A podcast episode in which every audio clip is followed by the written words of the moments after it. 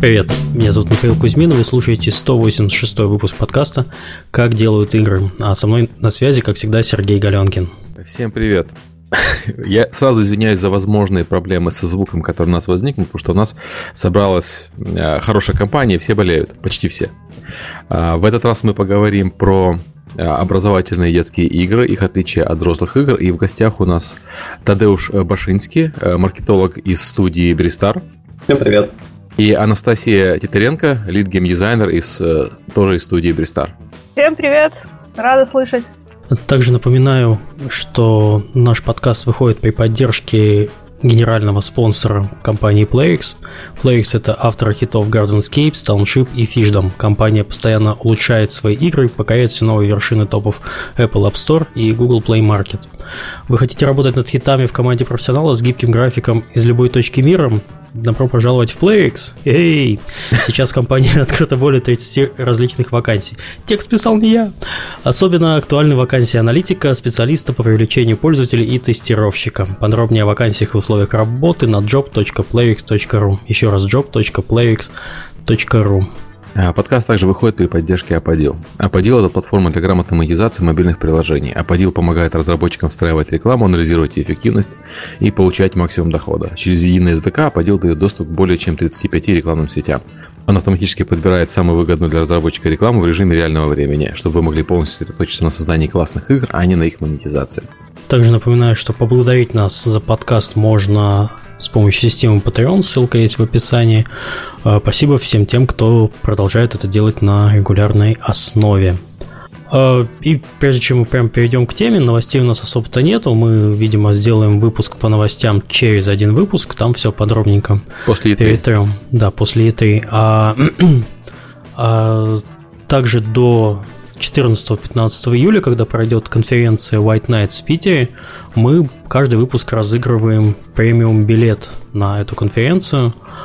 Э, Конференция это бизнес-конференция для игровой индустрии, она проходит три раза в год и каждый раз собирает более тысячи человек. Бизнес – это когда разработчики делают игру не только ради искусства, но и чтобы заработать на ней.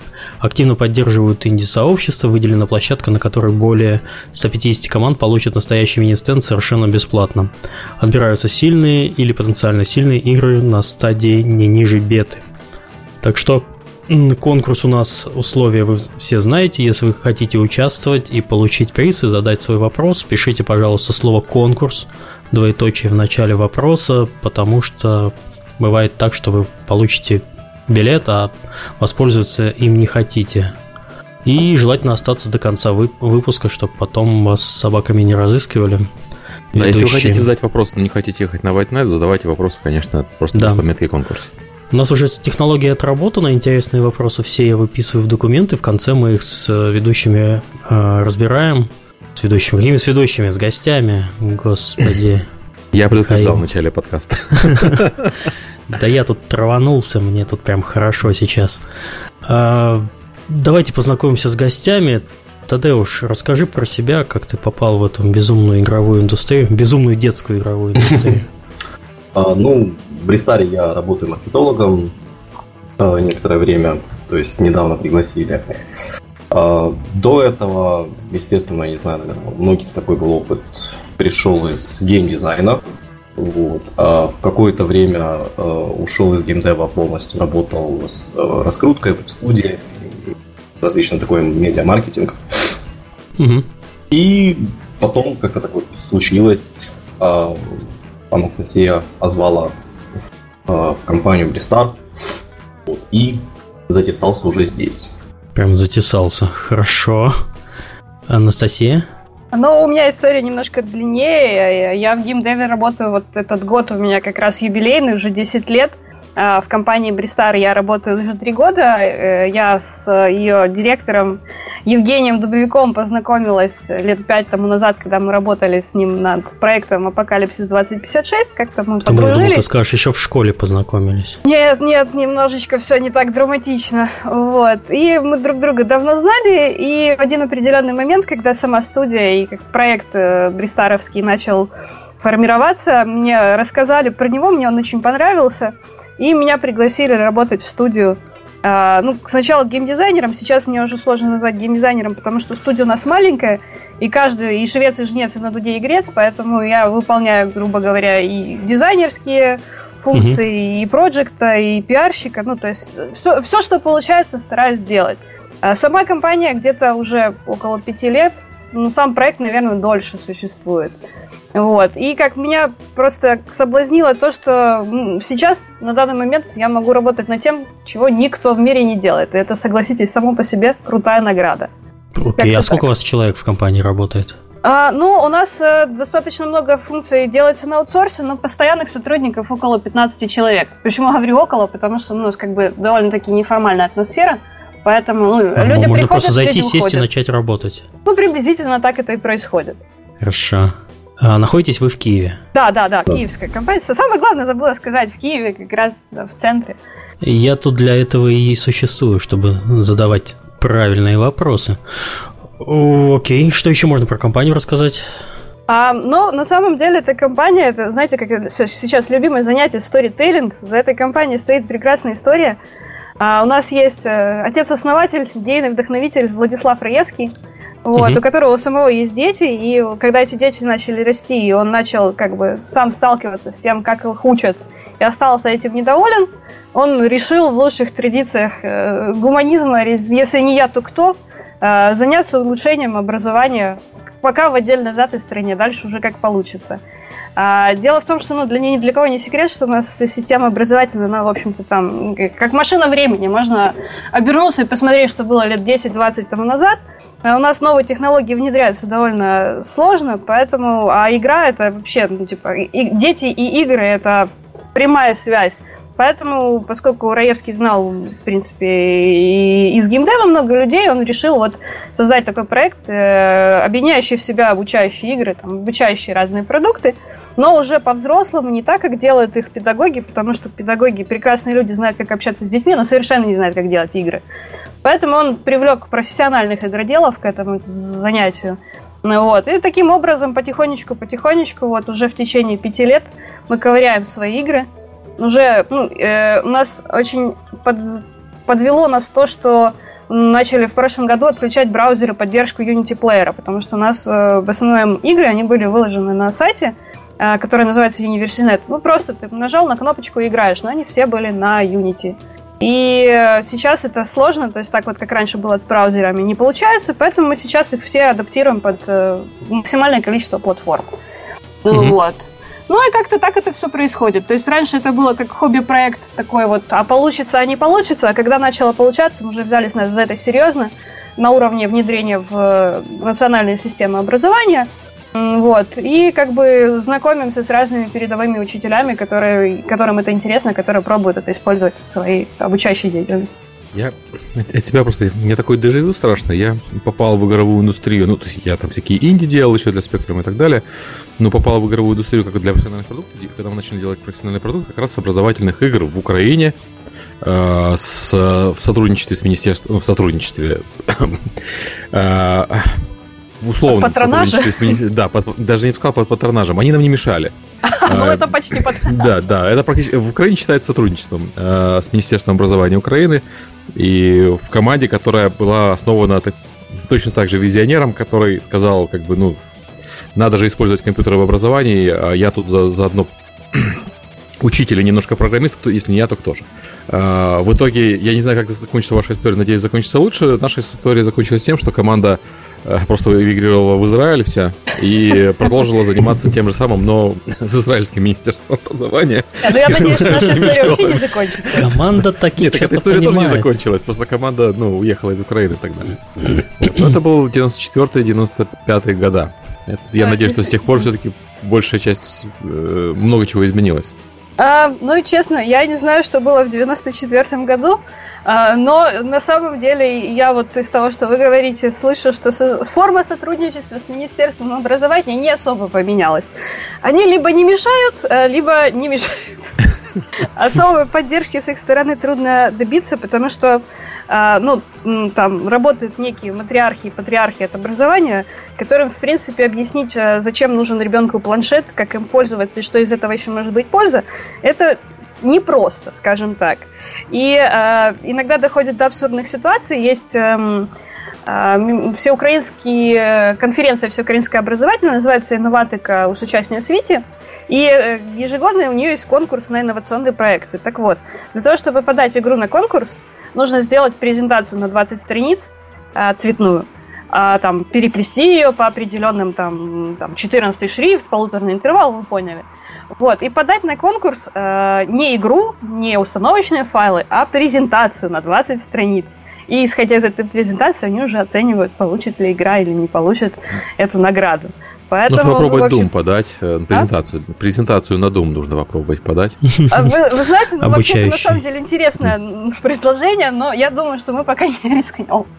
Э, я по поводу э, образования, ну, у меня еще дети школьного возраста, которые учились в школах нескольких стран, и вот я сейчас в Штатах, тут у знакомых есть дети, э, которые, соответственно, учатся в местных школах. И в, кипрской школе и берлинской школе дети очень активно используют планшеты и ноутбуки, а вот в американском у меня товарищи учатся, так у них в школе просто э, при, при, при, том, при зачислении в школу ребенку выдают ноутбук. Ух ты. Вот, э, потому что, ну, раньше выдавали, э, ну, это как библиотеки, на время, разумеется, то есть на время обучения. Сейчас э, в основном выдают хромбуки. Они дешевенькие, их образование может позволить. Вот, потому что планшеты как бы у всех есть свои. И, естественно, все идет э, с применением э, компьютерных технологий, потому что иначе как же... То есть это вопрос, вопрос даже не, не встает.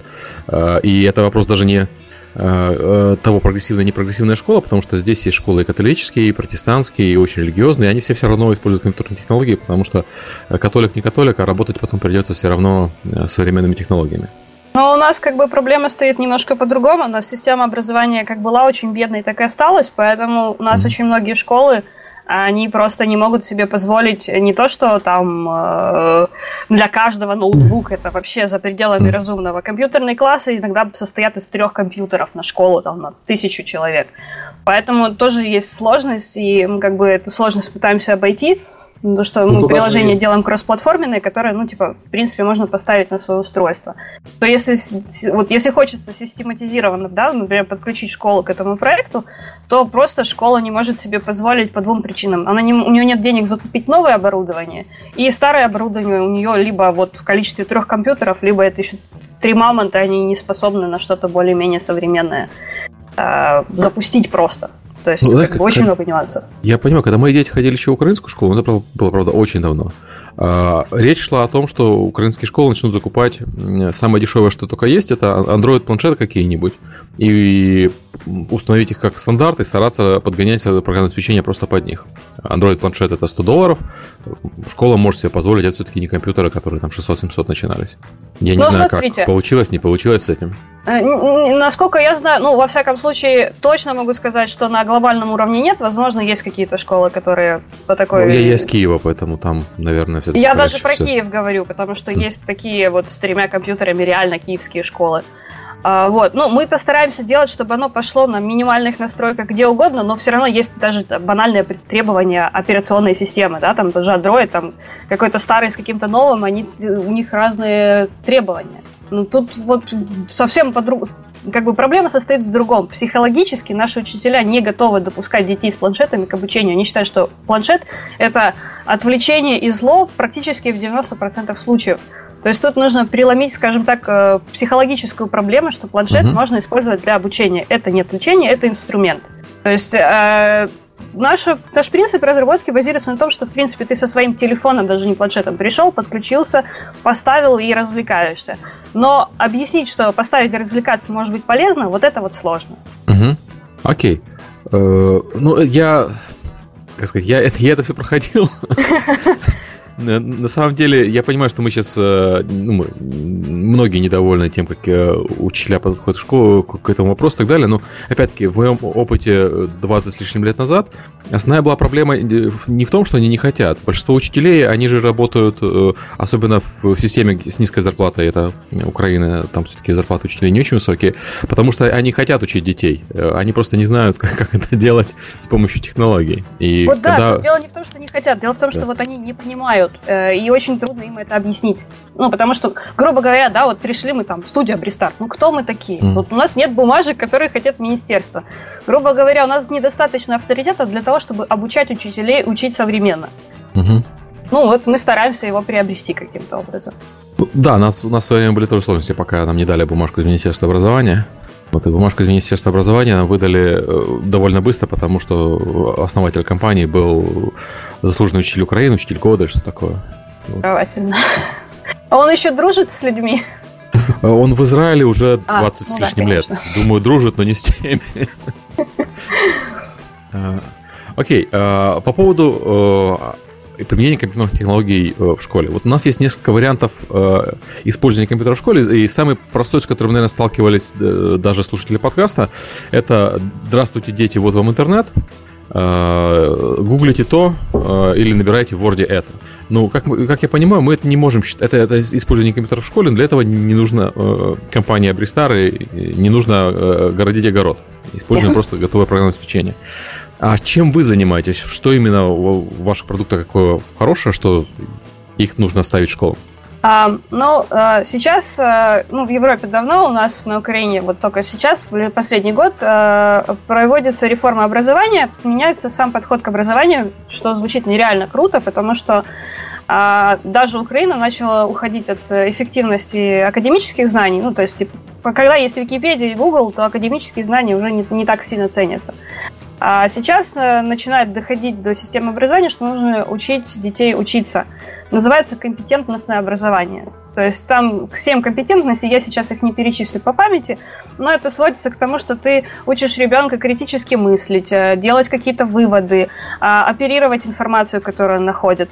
То есть вот этот вот новый современный подход, он нуждается в новых современных э, инструментах.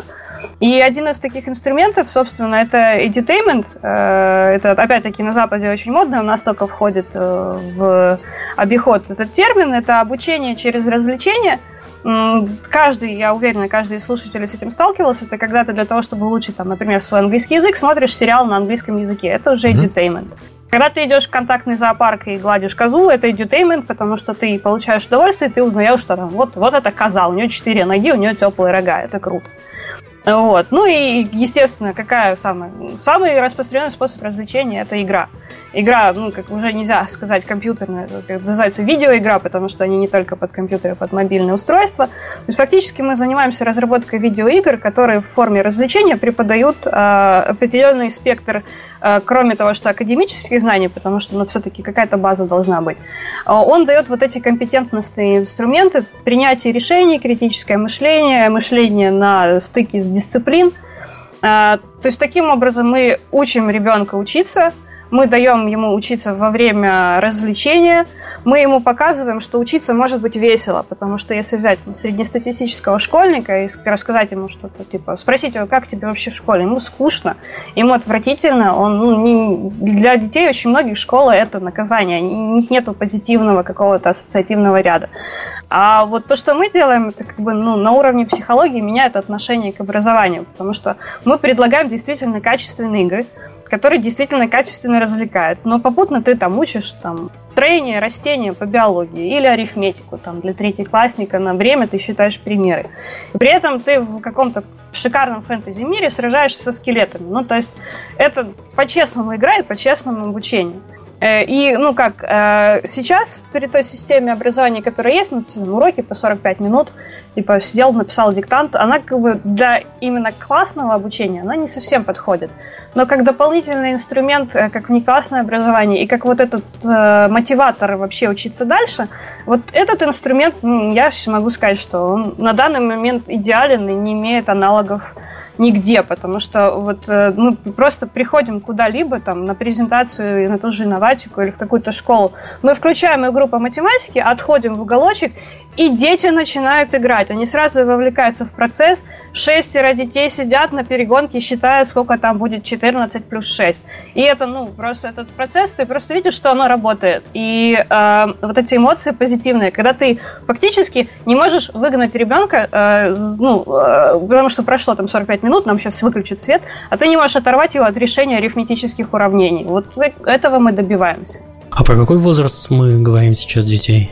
А, ну, на самом деле, мы постарались охватить э, всех, кого смогли. А, то есть у нас есть игры и для дошкольников, там разукраски всякие, правила дорожного движения.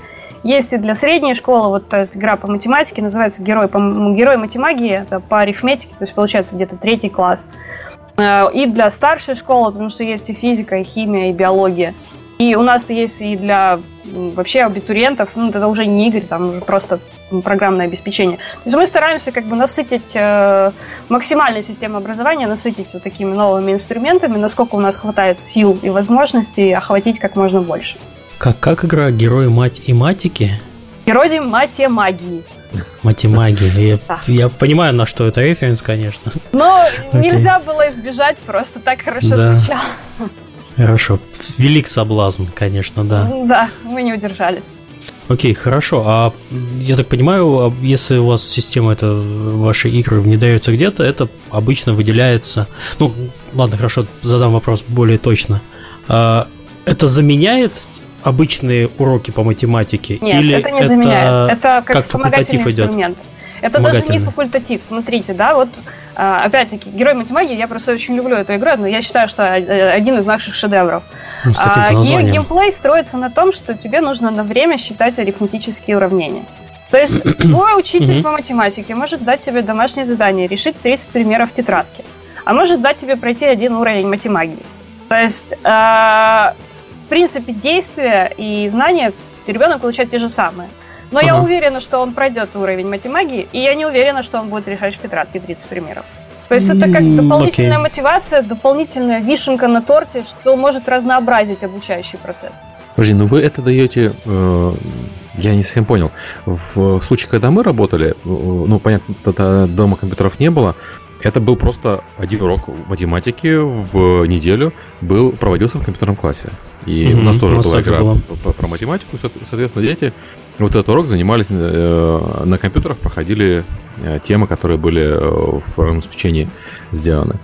Сейчас ну, там, где учится моя дочка и сын, у них попроще, у них чаще, ну, что компьютеров больше, планшетов больше, у них чаще эти уроки проходят, и у них э, планшеты часто используются просто там, буквально на каждом уроке, ну, на 10-15 минут, чтобы закрепить тему. Ну, вот как раз вот тот второй вариант, который вы назвали, приблизительно так мы это и рассматриваем. Угу. То есть сейчас вообще, ну, как вот эта модная реформа образования, э, подход такой, что, ну, как у детей, особенно там лет до 15, у них есть определенный объем внимания который, э, ну, ты не можешь ему рассказывать 25 минут одно и то же, потому что он 5 минут тебя послушал, и все, дальше он уже мыслями витает в воздухе. Поэтому сейчас уроки разбиваются на небольшие блоки по 5-10 минут. Ну, для того, чтобы переключать э, внимание ребенка от одного к другому, и чтобы он все-таки что-то усваивал. Вот в качестве такого переключения, э, переключения, дополнительного поощрения, дополнительного источника информации мы, собственно, и предлагаем свои игры. То есть они, конечно, реальный урок не заменят, потому что, ну, как им не хватает системности, не хватает структурности, потому что ты можешь сделать игру на одну тему. Ну, просто это техническое ограничение. Но как дополнительный инструмент, который кроме того, что тебе тему эту помог изучить, он тебе еще дал задействовать там, научиться планированию, стратегическому мышлению, еще чему-то, вот это вот э, очень хорошо помогает.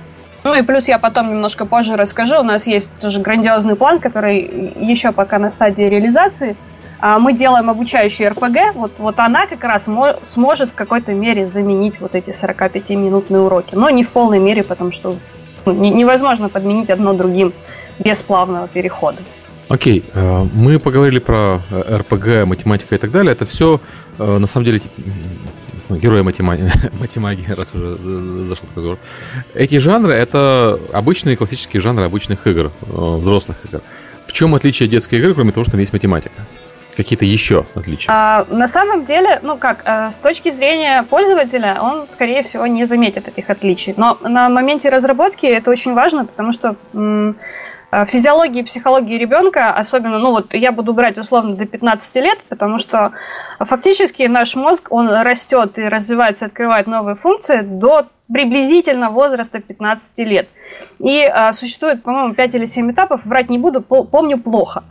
А, этапы, в которые формируются определенные функции человеческого мозга. И они как раз вот до 15 лет и формируются. То есть э, фактически, если ты дашь э, там трехлетнему или пятилетнему ребенку поиграть в Angry Birds, Он будет в нее играть, но это будет, грубо говоря, мозг это затрагивать не будет. Поэтому, когда ты хочешь сделать именно обучающую игру именно для ребенка, ты должен, во-первых, проникнуть в психологию и физиологию того, как его э, сознание работает. У нас вот очень хороший пример был. Э, сейчас мы уже сотрудничаем более плотно с психологами детскими и педагогами. А, несколько лет назад мы делали игру, Shape называлась, на изучение формы и цвета. Фактически аналог вот этой большой детской игрушки, там где есть квадратные прорези и круглые, квадратные круглые фигурки, ты должен в нужную прорезь засунуть нужную фигурку. И мы mm придумали себе прекрасную игру, что там ты ходишь по карте, собираешь эти фигурки, а потом их волшебной пушкой стреляешь вот в такой вот фактически кубик. А, и потом, когда мы показали это психологу детскому, она говорит, вот вы понимаете, что у вас игра дает э, обучающую информацию, которая изучается там в 3-4 года, да, цвет, форма.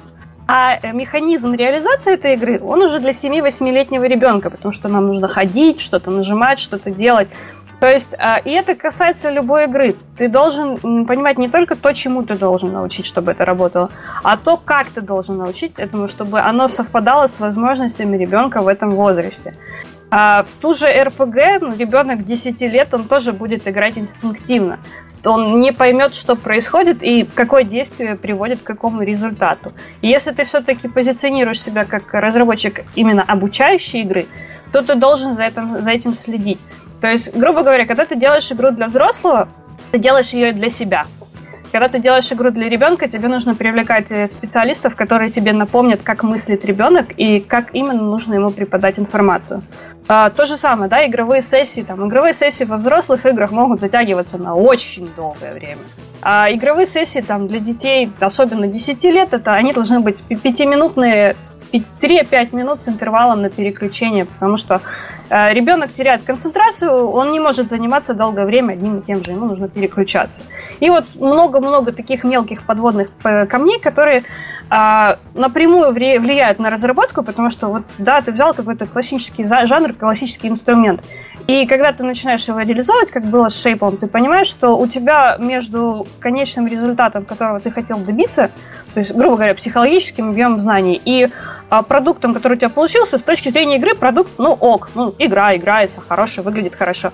Но э, никакой обучающей цели и полезной нагрузки она не несет.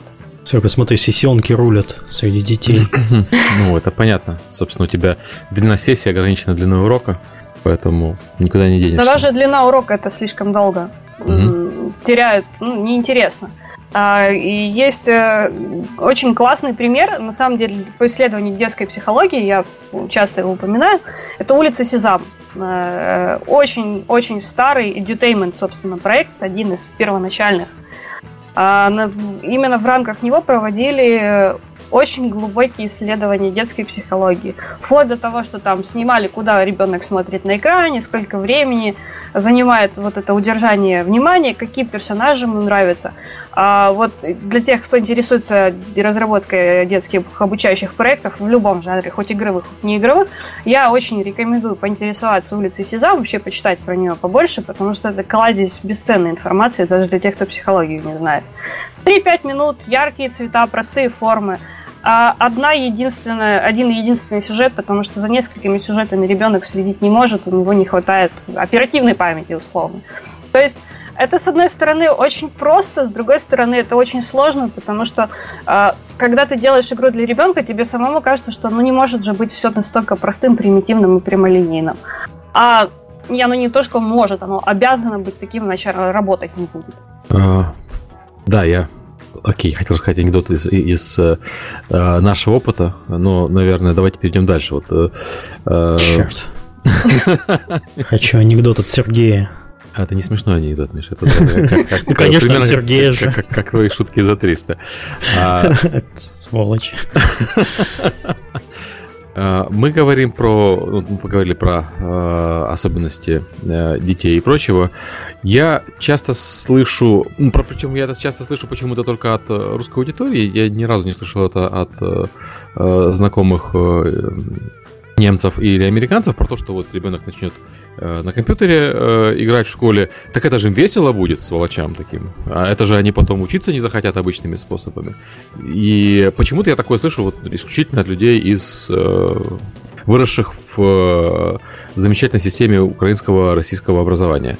Ну, я понимаю, что это бред совершенно, это из разряда, вот человек начнет ездить на машине, это же ему ползать не захочется. Но есть у вас какие-то какие ответы на это, и часто ли вы с таким сталкиваетесь? А, другими ну, стереотипами? Э, на самом деле, э, да, э, по, какой-то необъяснимой причине, ну, вообще причина достаточно объяснимая, потому что у нас в основном работники системы образования, они были взращены в довольно такие тоталитарной системе, и учение – это страдание, ты должен выстрадать свое учение. Почему-то это очень часто встречается, и а, встречается иногда в очень забавной форме, когда ты представляешь на тематической какой-то конференции свои продукты, а к тебе приходит какая-то тоже матриархиня от образования и начинает рассказывать, что планшеты нужно сжечь, вот, а дети должны играть в футбол и все такое. Ну, розги, есть, розги вернуть. Розги обязательно. С тем, что дети должны играть в футбол, я абсолютно согласна, потому что очень часто, ну, вообще и, и, мобильные устройства, они, к сожалению, провоцируют нездоровый образ жизни, потому что ты очень мало двигаешься. Вот, это да, это понятно, дети должны двигаться, но э, вот это вот э, стереотипный порочный круг, то, что учение это страдание, э, из него очень тяжело выйти, потому что страдание порождает страдания, грубо говоря. Те, кого обидели, э, обучая их 20-30 лет тому назад, им очень трудно смириться с тем, что э, их потомки будут радоваться. Но тут уже это очень часто встречается, но мы стараемся, во-первых, мы э, очень плотно работаем с какими-то э, инновационными школами, открытыми к новым веяниям, то есть там учителя очень интересные, там угу. проекты какие-то безумно крутые. Э, на, опять-таки на одной из конференций презентовала барышня, получила, по-моему, от Intel награду как типа самый инициативный учитель года. Учительница литературы организовала обмен письмами с э, иностранными детьми. То есть дети друг другу на английском писали письма. И там финалом этого прекрасного действия было, что она организовала прямой мост с американской детской писательницей, и дети прочитали сначала ее книжку на английском языке, а потом с ней общались на английском языке. То есть вот это вот как раз офигенное проявление вот этого компетентностного подхода. Ты учишь английский язык, и вместе с тем учишь еще невероятное количество вещей, которые тебе могут пригодиться в жизни. Поэтому, да, мы очень часто с этим сталкиваемся. К сожалению, э, прямо в лоб перебороть такое отношение очень сложно. Система а, инертная очень. Система инертная до безумия. Просто до того доходит, что ты вроде как находишь учителя, да, у которого глаза горят, который понимает э, что-то, что нужно что-то менять. Но вот он настолько... Э, у него нет возможности погрузиться в технологии современности, я не говорю про технологии будущего, что ты показываешь ему этот прекрасный, короче, проект, он понимает, что он классный, но для него это настолько дико, как инопланетянина встретить. Вот он заметил, вдохновился контактом и отложил это в сторону, потому что он не знает, что с этим делать. Слушайте, а, а у нас есть какое-то э, образование частное, узаконенное, вот. я бы так сказал. Ну, Потому а... что вот у меня дочка ходит, она в частный детский садик, и мы, и мы очень довольны, как с ними там занимаются, развивают там занятия по психологии. В обычном садике она бы этого не получила. С садиком понятно, но есть же у нас обязательное образование, это школа. Да. Можно ли сейчас там отдать ребенка в частную школу, и это будет зачитываться как среднее образование? А, понимаете, это вопрос, на который я вот так вот просто ответить не могу. А, у нас на самом деле в стране, я как вот сейчас как этот э, трудоустраиваемый и трудоустраивающий, э, сталкиваюсь с тем, что э, образование, э, когда ты ищешь работу, образование очень многих не интересует твое, потому что уже э, стали директорами те, кто купил себе диплом, и они понимают, что оно ничего не ценит, не, не mm-hmm. стоит. Поэтому на каких-то, ну, именно прикладных, э, грубо говоря, рабочих специальностях, там, где ты что-то производишь, это не ты менеджер по продажам, сидящий на телефоне, э, тебя оценивают потому, что ты реально можешь делать. И тут ну, вообще да, абсолютно без разницы, где ты какую школу закончил. Закончил ты школу вообще или не закончил, потому что я, например, ну школу-то я закончила, а, университет у меня не законченный высший, я не знаю, где мои школьные документы, я не знаю, где мой диплом, они где-то их поглотило лето. У меня вот за 10 лет, сколько я сменила место работы, ни разу у меня не спрашивали, типа, кто я вообще по образованию, что я заканчивала. Попросили посмотреть портфолио. То есть а, на данный момент а, какие-то, ну, они не совсем частные, но есть Сейчас мы плохому школы. детей научим, что не надо учиться, получать высшее образование, в школу ходить не надо. А, в ну, школу я... ходить надо. В школу, школа тебя учит дисциплине. Если ты сумел отсидеть 10 лет, ничего при этом не разрушить, то работать ты потом будешь нормально. И понимание иерархической системы, оно тоже должно быть. Но вот это вот насильственно-принудительное вбивание а, академических знаний, которые сейчас гуглятся в три клика, вот это глупость, и от этого очень-очень-очень медленно, но начинают отходить. А, вот э, я недавно ездила, есть под Киевом школа Папая. Э, это просто, э, когда ты туда только приходишь, это похоже на хаос. Там дети что-то где-то бегают, что-то вырезают, где-то клеют. И пыталась найти туалет, случайно зашла в спортивный зал, там, где двое детей занимались чем-то вроде айкидо. В общем, они занимаются чем попало. Вот. Но это так кажется со стороны. А потом ты понимаешь, что у них есть как э, новое модное слово тьютеры, которые следят за тем, чтобы этот ребенок занимался тем, что ему нравится, но э, при этом направляют его вот то, что он позанимался математикой так, чтобы ему нравилось, физической активностью так, чтобы ему нравилось, почитал что-нибудь так, чтобы ему нравилось. То есть вот это вот э, как бы супер современный, супер практичный подход к образованию очень нравится, и такие школы есть. И Есть, мы значит, именно с ними стараемся сотрудничать, потому что они-то как раз понимают, как использовать то, что мы им предлагаем. Но их все еще очень-очень мало, и они, как правило, ну, не дешевые. Потому что, ну, как бы обеспечить целый класс детей коробкой цветной бумаги с ножницами все-таки нужны деньги. Даже на таком примитивном уровне. По поводу частных школ, это э, особенность такая э, Украины и вообще постсовка, они почему-то безумно дорогие. Э, местами дороже, чем частные школы в Европе. Наверное, потому что эта система, она считается все-таки элитной, а не для просто среднего класса. В то время как в Европе э, частные школы это часто для среднего класса, который хочет там, специализированное образование, там, например, по системе Монтессори, чтобы дети учились, или чтобы там дети готовились к международному бакалаврату. Ну, я могу сказать на этот счет, это как бы, вот сейчас идет мое личное мнение, под большим грифом мое личное мнение. Э, за последние, ну, я не знаю, сколько лет потому что я не, не так уж много лет могу наблюдать деградацию системы образования, у нас вообще, в принципе, все образование очень сильно обесценилось. То есть фактически то образование общедоступное, которое у нас есть, это фактически отсутствие образования. А вот эти вот частные школы с какими-то передовыми технологиями, передовыми подходами, они дают образование прикладного значения. И фактически, они, почему они такие дорогие? Потому что массы необразованные или вот эти образованные частники, которые действительно дают прикладные знания. Поэтому такой большой разрыв. И вот нам бы очень хотелось как-то э, наименее болезненно для всех предложить инструменты, которые бы позволили приблизить более современной системе, к прикладной системе образования, которая в век информационных технологий работает фактически на массовом порядке, на массовом уровне школы. Поэтому мы и э, с Министерством образования пытаемся вести сотрудничество. Ну, есть... Ладно, я, наверное, нам не стоит дальше продолжать хейтить нашу текущую систему образования. Все-таки подкаст про разработку игр и нет, Все, я с этим не, связано. хищу, просто описываю, какие сложности. Э, не, просто тем, мы очень внедрить... много времени уделяем этому вопросу, а у нас еще куча-куча интересных тем, которые бы можно было обсудить. В общем, понимаем, что текущая система образования очень инертная, э, помогают частные школы, то есть э, все-таки родители, они всегда хотят для своего ребенка что-то лучшее. Вот я из этого извлек понятие, что надо поискать какие-то частные школы, либо там занимать ребенка вот этой творческой составляющей. Хорошо, а, а по стереотипам я так понимаю, что основной стереотип это то, что ребенок который играет... Должно быть больно в школе. Да, в школе должно быть больно, и с этим очень сложно бороться. Э, я бы еще чуть-чуть добавила, а, очень а, многие педагоги, хотя ладно, не очень многие, многие педагоги, они не понимают, что обучение, вообще игра появилась как способ обучения чего-либо. Да, да, да. Теперь они играют с детьми, чтобы научить их охотиться. А у нас почему-то очень любят прививать дисциплину. И вот эта вот дисциплина, она, как правило, убивает любое творческое инициативное начало в детях. И опять-таки очень сложно объяснить, что даже вот наша э, система конкурентности в классе и там оцен, оценивание там 2-5, э, это тоже угу. достаточно вредно, потому что оно даже 2.5 уже давно никто не использует. Э, убивает именно инициативность и креативный подход. А сейчас вот современное общество требует как раз-таки креативных людей.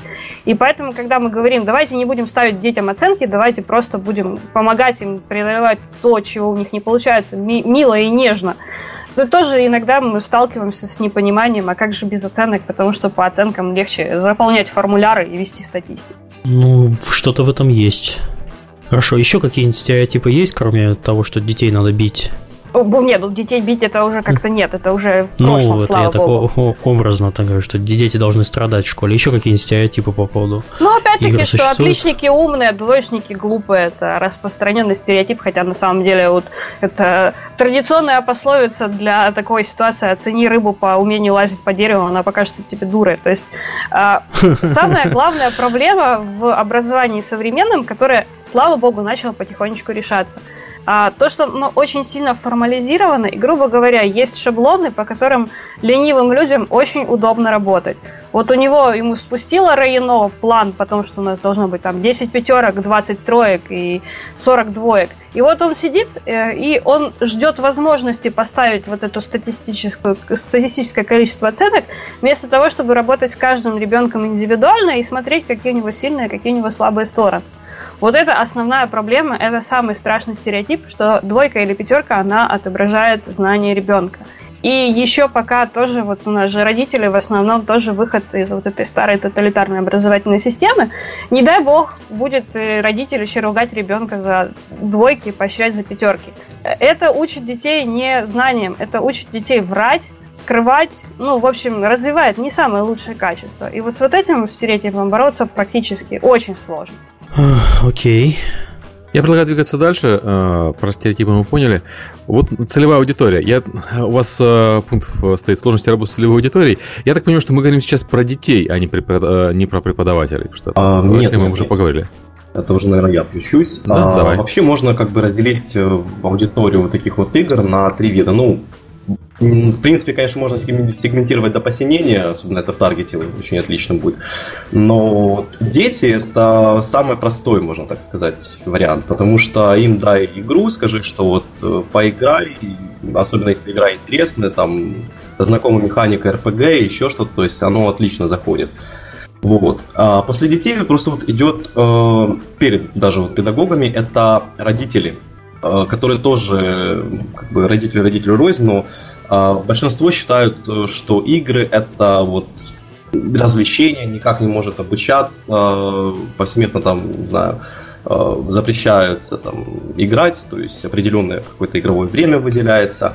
И вот с этой аудиторией э, тоже как бы необходимо работать, и еще нужно понять, как с ними и где работать. То есть, потому что необходимо э, в первую очередь даже родителям донести информацию, то что если ребенок вот сидит на диване с планшетом, он не э, дурней какой-то занимается, а может вполне развивать какие-то там свои творческие навыки или ту же математику подтягивать, э, вот как вот с игрой Героя Матемагии. То есть необходимо доносить им информацию, то что игра это не развлечение, это как вот способ достигать каких-то своих даже целей поставленных. Вот. Уже как бы потом третья, можно сказать, аудитория это педагоги, преподаватели. Вот э, с ними очень большая сложность, потому что, можно сказать, это люди такой старой закалки, которые не знаю, им там говорили, что вот есть Oculus Rift, у нас тут уже 21 век на дворе, везде используется там дополнительная реальность, а они только начинают нормально осваивать тот же Skype. И приносишь им продукт, ну, говоришь, что вот смотрите, у нас новая вещь, она удобная, понятная. Они этого не могут понять, им сложно, естественно, разобраться в этом. Поэтому Хорошо, а как, это- а как это обойти? Какие-нибудь секреты, как общаться с такими консервативными людьми? В первую очередь это железные нервы, потому что э, очень сложно как-то вот объяснять вроде бы тебе э, простые вещи, э, как преподавателю, педагогу, а человек этого просто не понимает. Мгм. А обходить тут тоже своеобразными методами. А, В первую очередь, если можно понять, где они сидят, где находятся педагоги, где они между собой общаются. Как бы в социальных сетях э, их редко можно выцепить, ну вот там разве что одноклассники, но тоже сомнительно. Э, Поэтому конференции. Вот ездишь, общаешься, рассказываешь. А что за конференции? Я никогда не слышал про конференции для учителей.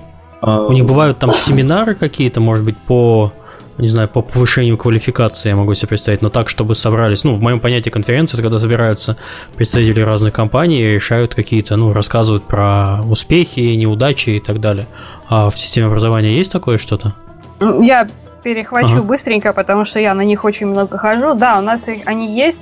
А самое главное это инноватика у сучасні освіті. Она проходит два раза в как, год. Как еще раз? Инноватика у сучасні освіті. А, окей. Проходит два раза в год, весной и осенью. Он, там собираются даже иностранные приезжают компании, собираются со всей Украины.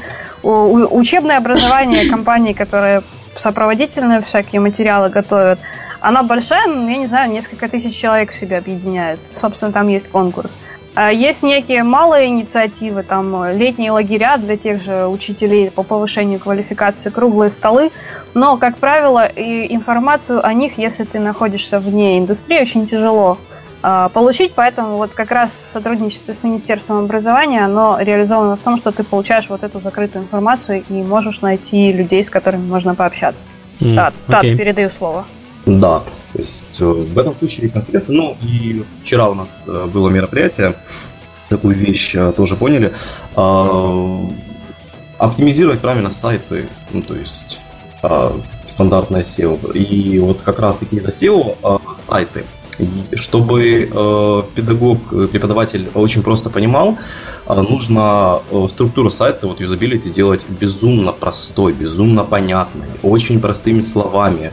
То есть вплоть до, не знаю, сравнения каких-то продуктов, если это позволяет как бы возможно сделать, своими. То есть объяснять им то, что знакомо, и что есть теперь, то есть возвращаясь назад. Окей. Я здесь э, отвлекся на минуту. А, это, э, если этот вопрос э, по объяснению учителям, это, в принципе, сложности внедрения в систему образования. Но вы, у вас возникают сложности именно при работе с детьми какие-то? Я понимаю, что они не, не ваши прямые клиенты, но они же работают с вашим продуктом. С детьми вообще никаких сложностей. Дети обожают играть, и когда ты им предоставляешь продукт, ну, который красивой, привычной для них форме это все подает. То есть, э, когда ты детям э, предлагаешь то, что сейчас называется activities, то есть там флешовая какая-то игрушка, где жабку нужно положить на камешек, они уже привыкли к каким-то ну, высококлассным играм, там, те же Angry Birds мне легче всего привести в пример, потому что я сама видела, когда в аэропорту ждала самолет, как ребенок полтора часа играл в Angry Birds, которому было года три или четыре. То есть, когда они видят вот такую качественную картинку, красивый продукт, играют с огромным азартом, с огромным удовольствием. И а, мы проводили даже исследование, э, что да, действительно, считать после той же математики они начинают лучше. То есть с детьми проблем меньше всего. Дети, они как э, святая простота. Они все новое воспринимают очень легко и очень открыто. Сложность скорее в работе со взрослой аудиторией. Окей. Okay. Uh, расскажите вкратце тогда про а, именно методологию вашей работы, потому что вы говорили, что у вас есть э, сервер, который ставится в, в классе, у вас есть вот, ну, веб-приложение. Можно чуть подробнее именно про технологическую часть? Um, да, ты или я? Давай, наверное, ты. Хорошо. А, ну, у нас есть несколько путей, по которым мы идем. Самый простой, самый банальный – это загрузка приложений в, там, в Google Play, в App Store, то есть ну, на, на общих, так сказать, соревновательных позициях. Про нее особо рассказывать не буду, потому что тут так все понятно.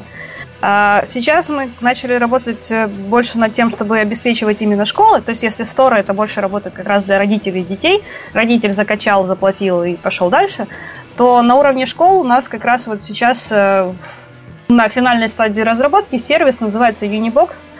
Это фактически мы поставляем в школу сервер, который не требует подключения к интернету, который сам раздает интернет. На этом сервере находятся все наши игровые приложения и э, программное обеспечение, которое необходимо для обучения. А почему я их разделяю? Потому что у нас есть просто игры по разным предметам, которые mm-hmm. так можно дополнительно использовать. А есть у нас еще а, Unimaster это интерактивная доска, которая фактически как доска в школе, только она на любом устройстве работает. Можешь писать пальцем, можешь загружать изображение, делать фотографии, видео, ну, все, что хочется. То, что Тан сказал, как Skype, только с доской еще. Объяснять mm-hmm. на похожих положениях. В принципе, мы уже сталкивались с тем, что это удобная вещь в использовании. А, потому что вот, на одной из как раз подобных э, мероприятий, э, вот этих тайных слетов учителей, я общалась с барышней, которая работает в школе для детей с ограниченными возможностями, и у нее в классе была девочка слабослышащая, которая фактически в обычной школе без каких-либо инструментов она ну, учиться не может, потому что она не слышит того, что происходит в классе. А, например, тот же Юнимастер позволяет э, просто повесить на преподавателя микрофон, она не только слабослышащая, она слабовидящая. Повесить mm-hmm. на преподавательный микрофон, дать девочке в руки планшет, воткнуть в уши наушники, и она фактически получает материал в том же объеме, в котором и все. А, то есть, и вот это вот мы объединили в Unibox, который, кроме того, что содержит в себе весь контент, он еще имеет табель внутренний, который сделан как раз по системе Министерства образования с всеми классификациями, а, там, попредметно подключенной школьной программой, он снимает статистику, как раз позволяет э, без там, двоек э, наблюдать, где у ребенка получается хорошо, получается плохо, потому что он там не получает оценки, у него, грубо говоря, есть прогресс-бары по разным предметам. Вот математика у него хорошо получается, прогресс-бар заполнен. Там какая-нибудь биология плохо получается, на нуле, значит, надо с ним поработать больше по этому предмету. То есть это фактически все в одной коробке, которая ставится на школу, и в чем ее прелесть – то, что, в принципе, дополнительные компьютеры не нужны, потому что дети приходят со своими устройствами, угу. они в этой школе подключаются к этому серверу, уходят из школы, отключаются от этого сервера. И, то есть, мы таким образом уже используем тот ресурс, который у детей есть. Слушай, ну это вот, ты говоришь, своим устройством приходит, но у детей же, если э, ложиться на именно детей, у них же зоопарк устройства, у них же может быть что угодно. От, ну, у нас Android. работает оно ну, практически на всем, чем угодно. А, окей, окей. То есть это была наша изначальная задача, сделать а, максимально подходящее для всех. И, ну, как по пока более-менее справляемся. Конечно, на самых слабых устройствах там, не может не все запуститься, но мы стремимся оптимизировать так, чтобы и даже на самых старых, самых слабых устройствах все шло. Ну, на любой операционной системе, если единственное. Ну, у нас пока проблемы с э, Windows фонами, но это небольшой процент. Поэтому, как бы, ну, мы над этим работаем, но это самый сложный сегмент портирования. Э, слушай, э, я, вы говорите сейчас про персональное устройство. Я понимаю, что это все-таки специфика Украины, где смарт-досок нету, но смарт-доски в западных школах, они крайне распространены, и это такой дешевый способ компьютеризировать обычный класс не без установки компьютеров. Ну, у них считается. То есть они считают, сами они смарт-доски уже не очень любят. Вы под них что-то делали? У вас есть какая-то поддержка смарт-доски? А, а, проблема в том, что у нас смарт-досок нет практически нигде. Угу. Ну, в Украине, Поэтому, да, я понимаю, да. А, чисто теоретически оно у нас будет работать на смарт-доске либо с, ну, сразу сходу, потому что а, функционал заложен, проверить не было возможности. Угу. Практически, да, вот мы как раз, опять-таки, на вчерашнем мероприятии познакомились с компанией, которая эти смарт-доски распространяет. То есть а, мы, в принципе, стремимся действительно охватить вообще все, что возможно. Но поскольку у нас э, людей мало, времени не всегда хватает, мы сейчас сначала охватываем самое распространенное, а потом уже будем по мере возможности охватывать все остальное.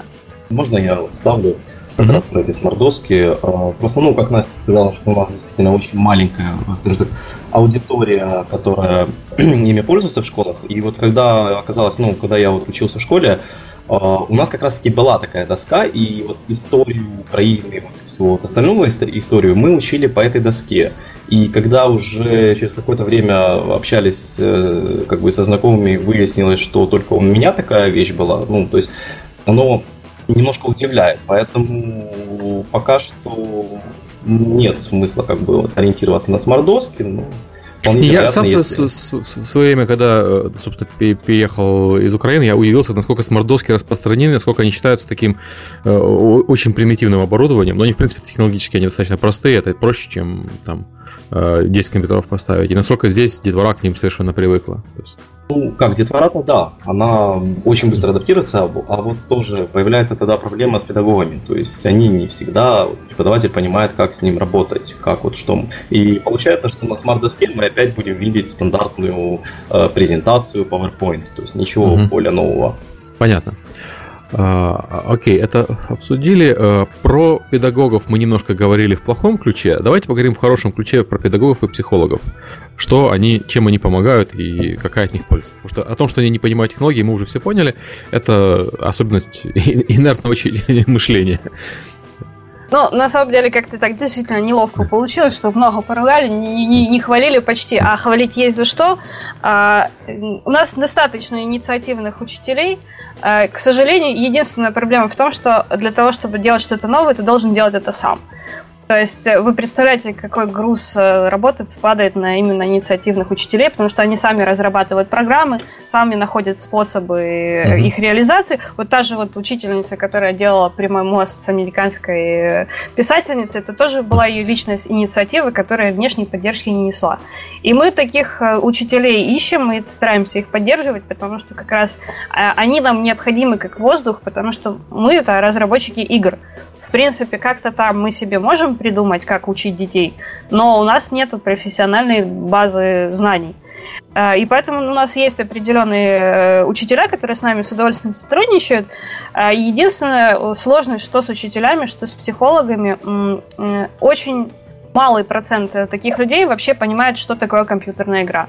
Они не только в них не играют, даже многие считают, что это забавка, которая ну, типа, для серьезных людей не подходит. А сами принципы построения игры и как бы не, даже не внутренняя механика, из чего она состоит, а, это очень сложно объяснить. И точно так же, как и мы, мы не, не, не всегда понимаем, а, как работают какие-то там педагогические правила, и вообще не знаем названий там теорий, как они работают. Поэтому, а, когда хочется сделать какой-то, ну, типа, рабочий проект, рабочую игру, приходится, грубо говоря, играть в испорченный телефон. Ты не можешь объяснить учителю, какой будет игра по математике до того, как ты ее сделал, потому что он ну, не поймет просто на словах, потому что у него нет опыта, на который это все можно, э, на который можно опереться. А когда ты уже сделал игру, ты ее показываешь учителю, она тебе говорит, он тебе говорит, что она и не работает, потому что вот как у нас э, разница между подачей и восприятием была информация не соблюдена. Поэтому у нас, грубо говоря, с э, этими учителями идет процесс взаимного обучения. Они нас учат, как правильно информацию необходимую для... Ну, вообще, как правильно работать с детьми через компьютерную игру, потому что а, вообще и то, что нас учат в высших учебных заведениях, и это имеет более прикладной характер. И это особенно касается психологов, потому что психологическое тестирование, все, оно построена на том, что человек будет лично оценивать ответы человека, который тестирует. То есть ты можешь посмотреть на там, ребенка взрослого, оценить его мимику, оценить его реакции, и, там, понять, врет он, не врет, правду говорит, насколько это работает. Естественно, когда ты делаешь компьютерную игру, у тебя вообще нет обратной связи. То есть тебе нужно просчитывать это, обязательно делать какие-то фокус-группы.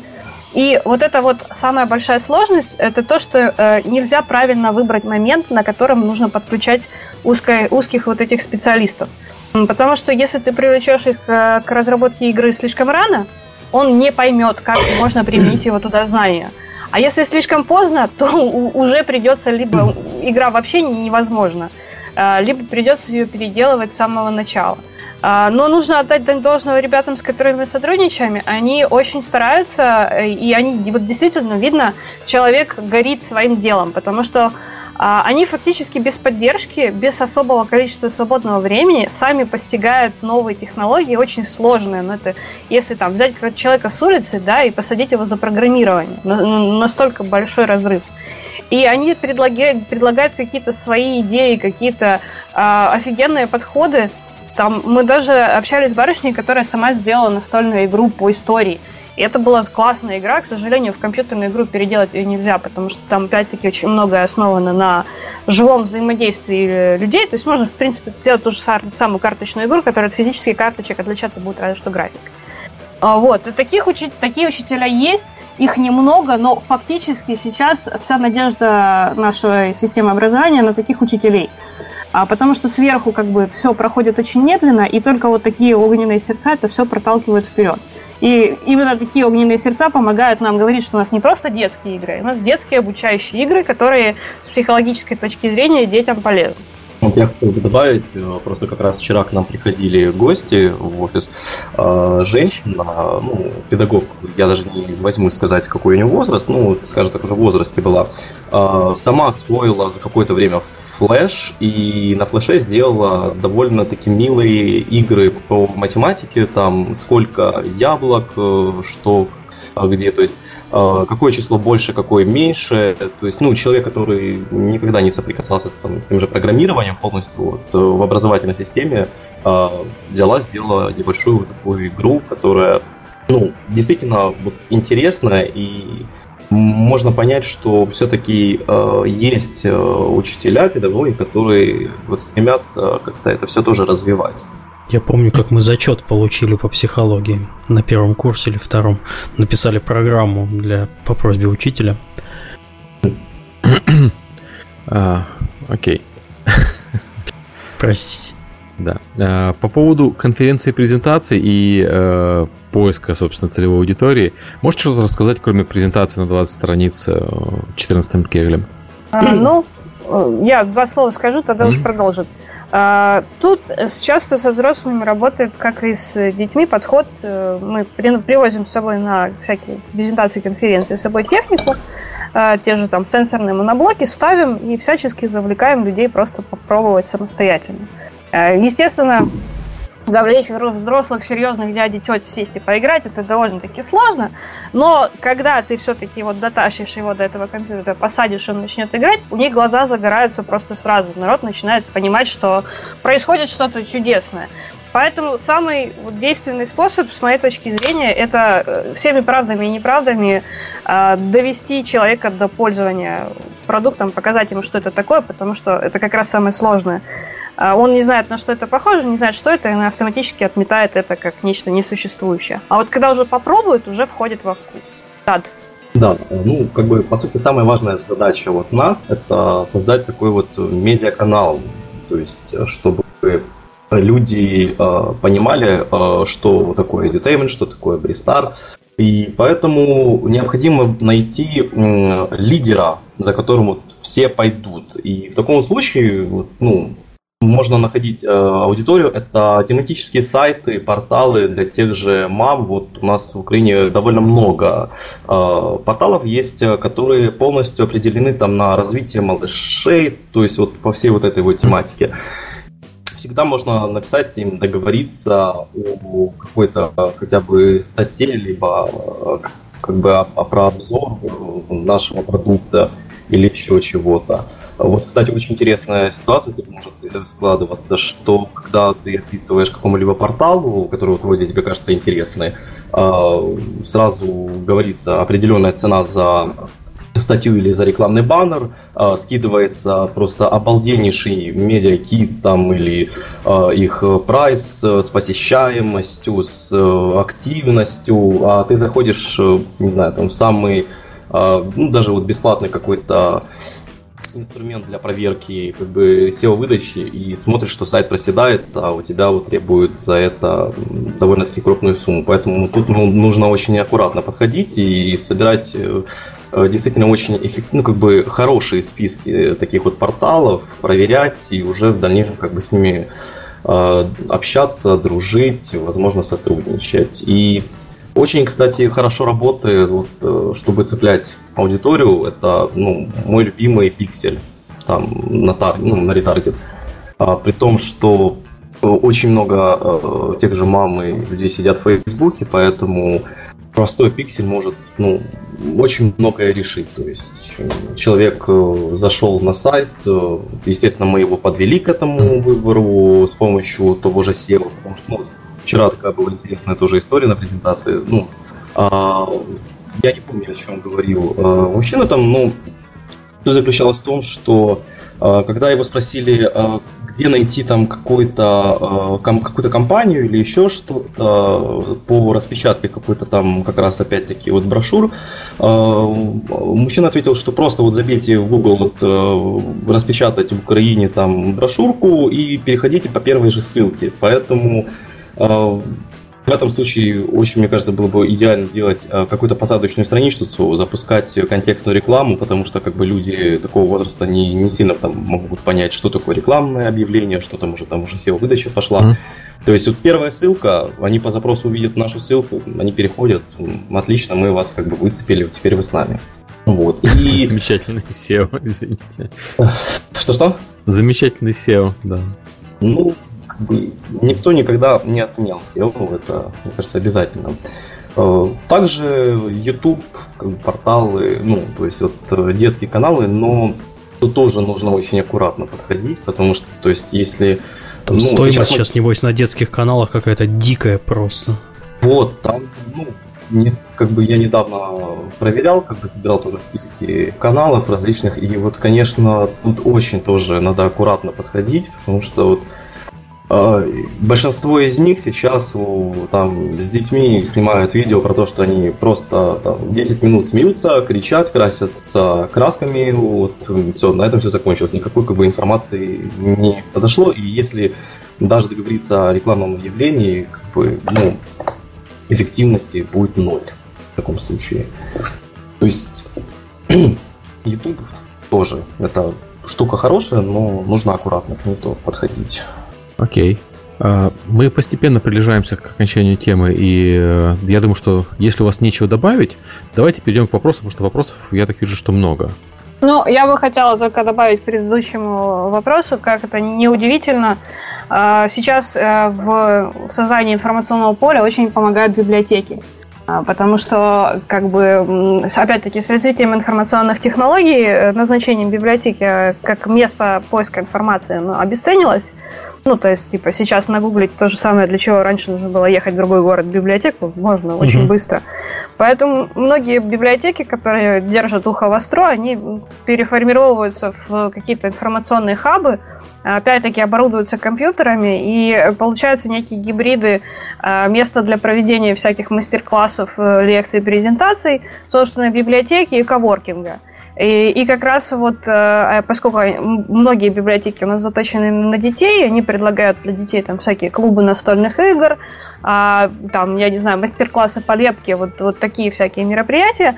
А, собственно, с библиотеками очень классно сотрудничать, потому что у них, как правило, очень хорошие проверенные информационные каналы, у них уже есть какая-то своя публика, с которой они давно знакомы и дружат, и они очень, вот э, в противовес к системе образования, поскольку ну, как библиотечное дело это более узкое, э, вовлекающее в себя меньшее количество людей э, среда, они гораздо как бы быстрее стремятся к будущему, быстрее ориентируются в том, что происходит, и они как раз очень заинтересованы вот в таких вот добавить э, в свою библиотеку вот такие вот а, э, развлекалочки, обучалочки, потому что это и для них хорошо, потому что они показывают, что вот библиотека инновационная а, уже, она уже в будущем, поэтому давайте будем в будущем все вместе.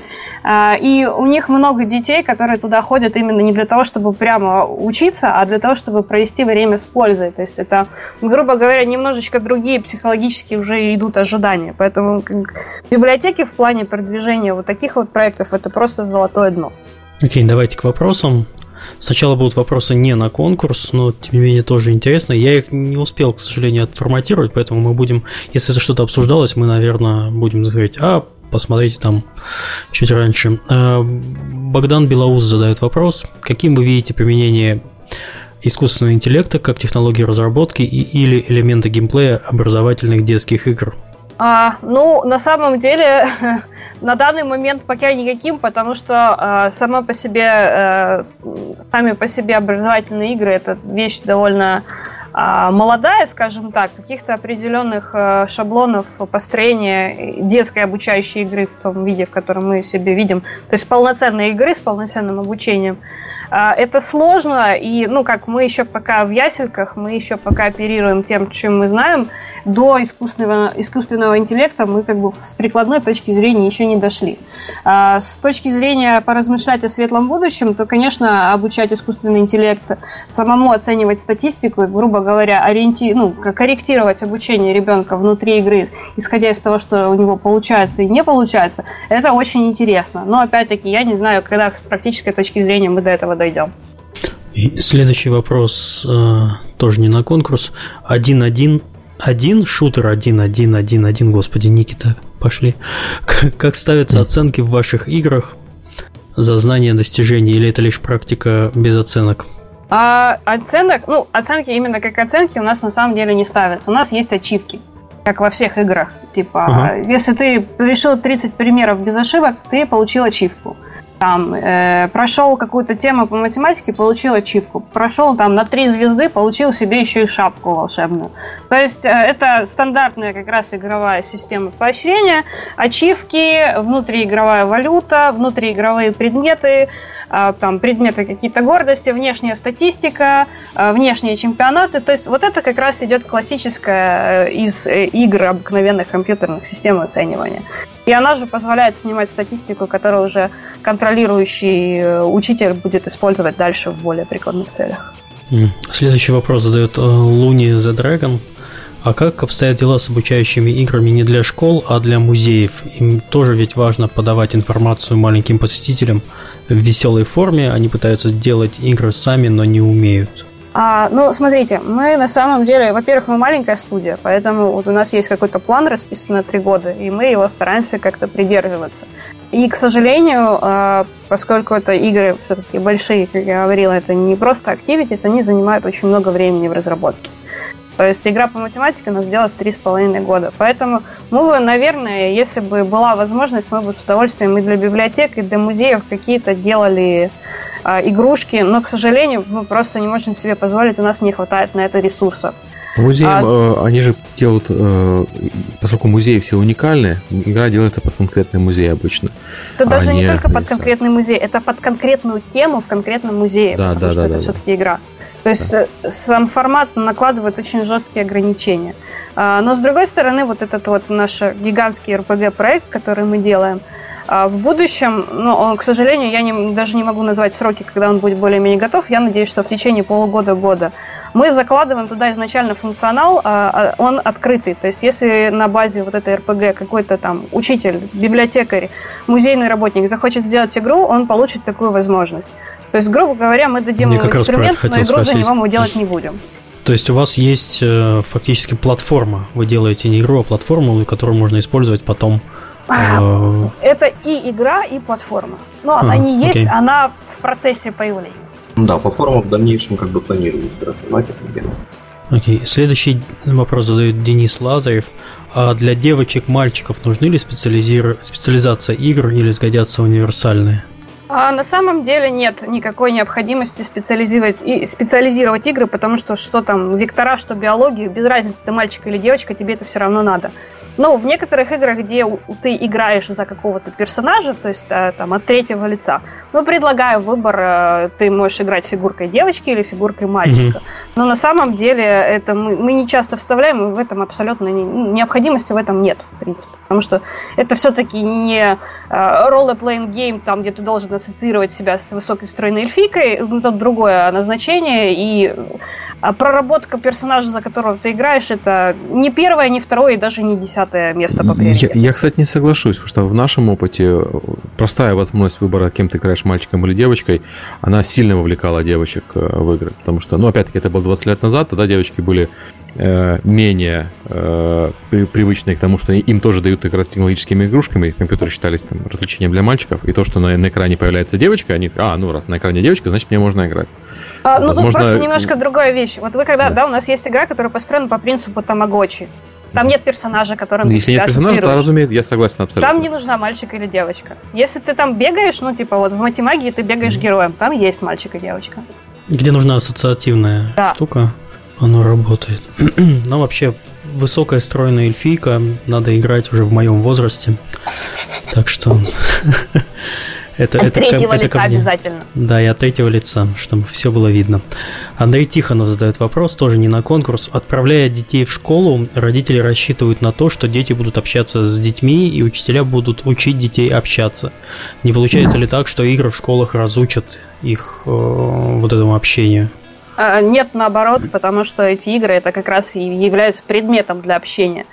А, ну, когда много людей занимаются одним и тем же делом и испытывают по этому поводу какие-то эмоции, они, естественно, начинают ими делиться с людьми, которые окружают их и понимают, о чем они вообще говорят.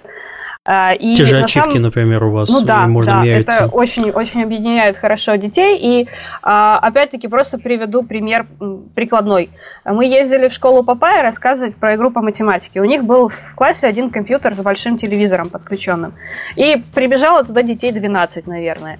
А, самое офигенное, что происходило в этот момент, я включила им игру, и они начали «Тетенька, тетенька, распределите роли, кто будет первый играть, кто второй». Я сказала «Нет, Решайте сами, кто будет играть первый, кто второй. Распределяйте, кто как, по какой очередности, чтобы никто не был обижен. И они сами это решили. И один ребенок играл, считал, все остальные ему подсказывали, они менялись, они принимали решения, они строили иерархию внутри своей группы. Поэтому, ну, это не панацея, но это офигенный инструмент, который открывает новые, э, грубо говоря, новую широту взаимодействия между детьми. Тут, видимо, надо отметить, что если вы делаете какую-то игру, ее было бы интересно не только играть, но еще и смотреть за этим, я правильно тебя понял? Да, да. Чтобы можно было вовлечь коллективно всех присутствующих. Ну, у нас, например, сейчас очень популярная такая вещь, как там э, стримы и всякое такое, когда ты, грубо говоря, смотришь, как другие люди играют. Взрослый, mm-hmm. типа, ленивый человек, просто смотришь, как другие люди играют. Дети в этом плане практически ничем не отличаются. Им практически так же интересно смотреть за чем-то интересным, как если бы это не сами делали. Mm-hmm. Летсплей в школе. Типа того донаты туда на экран. Ки-ки. Вот теперь пойдут вопросы на конкурс, поэтому повнимательнее. Тут человек, у человека может случиться выигрыш. Кибертарт задает вопрос, стоит ли бояться того, что родители испугаются слишком адаптированной под детский образ мышления игры, а, а что родители испугаются слишком адаптированной под детский образ мышления игры для СНГ, думаю, актуально.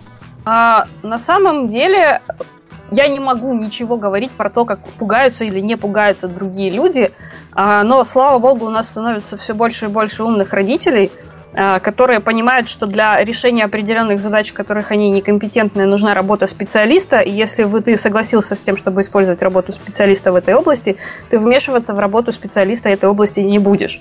Это, в принципе, касается любых взаимодействий. А, поэтому в принципе, да, не всегда родитель должен понимать, по каким механизмам работает эта игра. Для этого мы ходим, собираем психологические аттестации, педагогические аттестации и всякие грифы МОН, а, подтверждая тем, что специалисты, которые на этом собаку съели, они говорят, что да, это работает и это полезно. Поэтому, мне кажется, бояться этого не стоит, просто тут не избежать определенного бюрократического момента, чтобы собрать вот эти все сертификаты аттестации. Следующий вопрос задает Екатерина Калинкова. Не получится ли так, что у ребенка пропадет интерес к стандартному образованию в школе? Кстати, это, это уже задача не наша, это задача учителя, чтобы не пропадал интерес к образованию в школе, потому что мы даем всего лишь навсего инструмент. Как его использовать, да, это тоже зависит сказать. от руки, которая ее держит. Так, а, сейчас следующий вопрос. А, Кюней Винокурова задает много девушек, задающих вопросы. Приятно. Как обстоят дела с возрастной классификацией игр с точки зрения закона в разных странах? Как проходить сертификацию и соблюсти все правила, чтобы уложиться в нужный возрастной рейтинг? А, ну, про разные страны мы пока сказать не можем. Мы пока оттачиваем технологию только на Украине. А, у нас на самом деле это все очень просто. У сторов есть определенный перечень э, требований, которые должны быть, чтобы получить рейтинг для игры. Там violence free, без наркотиков, без курения, без алкоголя, без там оголенных грудей. А, это что касается сторов. Что касается именно образовательной системы, тоже есть определенный регламент, есть определенные требования. А, привлекаются психологи, привлекаются педагоги, привлекаются специальные институты, которые а, проверяют, насколько это подходит для детей, пишут рецензии, пишут, что нужно доделать, что переделать, э, что отлично работает. И таким образом это все как бы и проходится. Особых сложностей с этим нет, и они довольно такие, ну, требования довольно очевидные. Угу. Окей, следующий вопрос задает ТОВ Лентаб. Э, в случае с образовательными играми за VR и AR кажется большой рынок, и будущее то в случае с образовательными играми за а может быть окажется большой рынок и будущее или пока или пока это слишком дорогая платформа для обучения, опять же, если мы берем СНГ? а, опять-таки, сужаю СНГ до Украины, у нас эта технология пока очень сильно, ну, скажем так, развивается, но очень медленно, потому что э, дело даже не в том, что она дорогая, дело в том, что она для некоторых людей слишком инновационная. То есть мы пытаемся внедрять определенные элементы дополненной реальности в наши проекты, но, э, к сожалению, пока это даже не несет какой-то прикладной функции. То есть у нас там персонажи из игрушек с помощью карточек могут появиться 3D-модельки в эйфории, э, считанные с этих карточек. Но с прикладной точки зрения пока на данный момент все очень слабо развивается. В будущем надеемся, что будет здорово развиваться, потому что, например, у меня есть идея сделать обучающую игру по правилам дорожного движения по принципу Pokemon Go, ходишь по городу, снимаешь знаки дорожного движения, и тебе какой-нибудь чудик вылазит в твоем телефоне и расскажет, что он значит. И тебе нужно там собрать все знаки для пешеходов. В таком Ох, это же опасно для ребенка. Шляться а... по улице и отвлекаться на всякое. Не, ну так он же не по проезжей части должен шляться. Типа, ну вот принцип приблизительно такой. И, ну как опасно для ребенка? Ребенок, он же не, ну, это все будет проходить под контролем производиться. Да, конечно, это опасно. Ходить по улице опасно, выходить за пределы квартиры опасно. Да даже в квартире с газовой плитой находиться опасно. Просто ты, мы хотим дать больше информации и привязать это к современным технологиям. А следующий вопрос задает Фруфи. Можно, можно же сказать, что игры становятся образовательной платформой, ведь лучше всего информацию усваивается во время игры. Да, это так, но сама по себе игра, как механизм, она накладывает определенные сложности, потому что ты можешь сделать одну игру на одну тему, ты не можешь сделать одну игру на всю математику. А, вот, поэтому, да, это офигенный инструмент для обучения, она действительно очень эффективна, но перевести абсолютно все обучение чисто в игровую форму практически невозможно. Вот, кстати, когда у, у ребенка в системе образования пропадет интерес к получению знаний через игры? Я понимаю, никогда. Там, там никогда, то есть можно Ребенок 35 лет с огромным удовольствием изучает новые способы там, игры каким-то персонажем в Overwatch, и при этом он учится, хотя не тому, чему привычно э, можно это описать как с точки зрения привычного обучения. Ты uh-huh. все равно учишься мыслить по-другому, учишься планировать, учишься стратегически какие-то решения принимать. То есть игра для обучения работает в абсолютно любом возрасте, и в принципе, если правильно подходить к игре, работает абсолютно любая игра. Окей. Э, следующий вопрос довольно интересный задает Андрей Кощеев. Что с финансовой частью? Мы, кстати, это не обсуждали совсем. Кто оплачивает разработку, на каких условиях игры предоставляется школа, школам, а окупается ли разработка? А, ну, мы на этом особо не останавливались, потому что похвастаться нам особо просто нечем. У нас есть, собственно, Владислав Раевский, который наш инвестор, и для которого мы хобби-проект, который вкладывает деньги и обратно практически ничего не получает, кроме глубокого морального удовлетворения. А монетизируется это все очень сложно, очень плохо, потому что а, если брать те же самые сторы, то а, очень сложно объяснить, почему наша обучающая игра отличается от 50 просто детских игр. Ну, то есть там большая конкуренция, и нет механизма, который бы однозначно работал. С точки зрения школ, а, а, вот тот сервер, про который мы говорили, э, мы предлагаем его школам за стоимость практически самого сервера, это 1000-1200 долларов в зависимости от комплектации, ну и плюс определенные, э, как, э, господи, ежемесячные платежи за суппорт. Но, угу. во-первых, э, мы пока еще точную финансовую политику не можем выстроить, потому что у всех школ требования очень отличаются. То есть школа с тремя компьютерами, которая покупает наш сервер на полторы тысячи человек, очень отличается от школы с 30 компьютерами, которая покупает на 800 человек э, этот продукт. А есть школы, у которых есть собственная локальная сеть, где сервер им наш не нужен. Поэтому я просто не могу вам назвать какую-то цифру, от которой отталкиваться. Угу. Но мы пока денег не зарабатываем. Мы даже не самоокупаемся на данный момент. Ну, то есть вы, ладно, я не знаю, можно ответить, можно не ответить. Я понимаю, что финансовые вопросы, они обычно закрыты, но, грубо говоря, э, образовательные учреждения готовы платить за это? Нет, Или... они не готовы платить за они это. Они готовы. Вы просто внедряете и смотрите, как это все работает. А, и ваш шеф довольно счастлив от этого. И то с очень большим трудом только вот эти вот частные школы, которые угу живут за счет довольно серьезных пожертвований родителей, и то им, ну, они не, не всегда хотят это делать. А школы обыкновенные платить не готовы, потому что ты, когда говоришь тысяча долларов, у них просто они сразу начинают падать в обморок. А, а так, ну, в принципе, мы пока еще не нашли какую-то систему самоокупаемости и финансовой поддержки, которая бы работала у нас. Мы как раз находимся сейчас в ее поиске. Вообще, судя по тому, как я примерно себе представляю, как работает бизнес, вот у вас могут быть определенные проблемы в будущем, ну, если да. вы не ну, выработаете проект, систему монетизации. Ну, По... проблемы уже есть. О, окей. Ну, хорошо, хоть честно. Уважаю. А, и последний вопрос задает Хронос. Складывается ощущение, что большинство разработчиков обучающих игр повторяют те же ошибки, которые сами критикуют в классической системе образования. Вместо того, чтобы учить мыслить и творить, пичкают детей тоже в фактологической информации, только в новой обертке интереснее и красивее. Так ли это? А, отчасти да, отчасти нет. А, Все очень сильно зависит от того, что называть обучающей игрой. Очень mm-hmm. часто нас называют обучающей игрой вот эти вот самые activities, которые я говорила. Фактически интерактивные презентации по предметам школьной программы, которые, ну, красивее, чем в PowerPoint, но по смыслу не сильно отличаются. И это сейчас тоже считается обучающей игрой.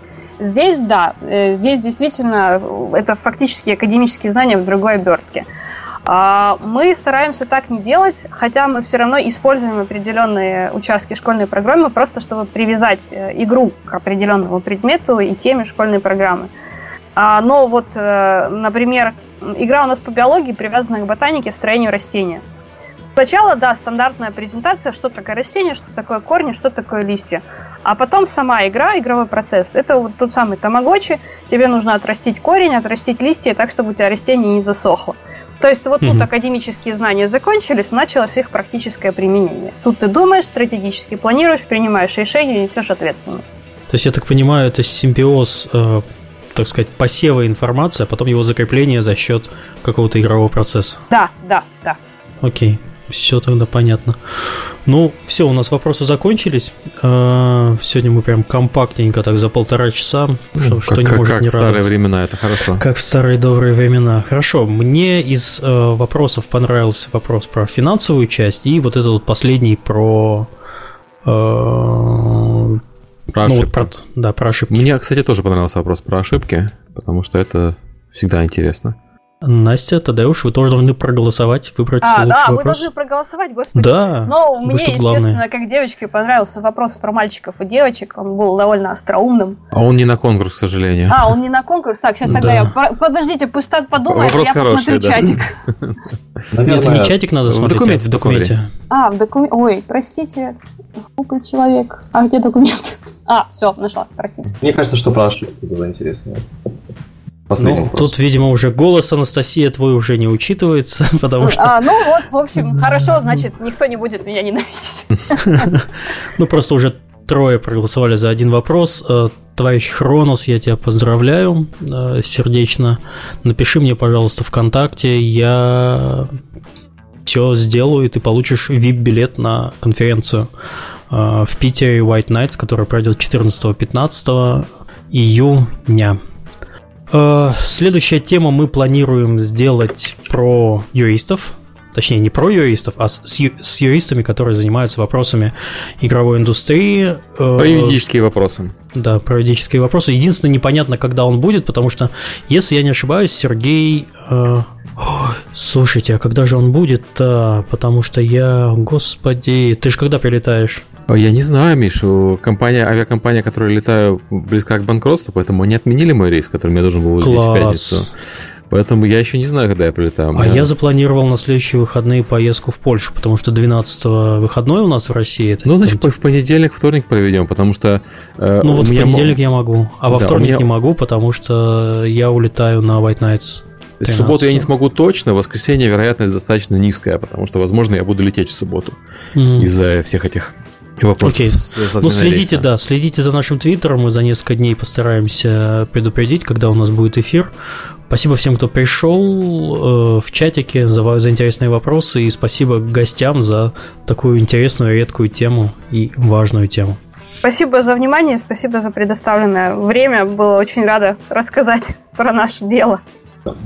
Спасибо, что позвали. Спасибо, что Все. пришли. Всем пока. До свидания. someone else.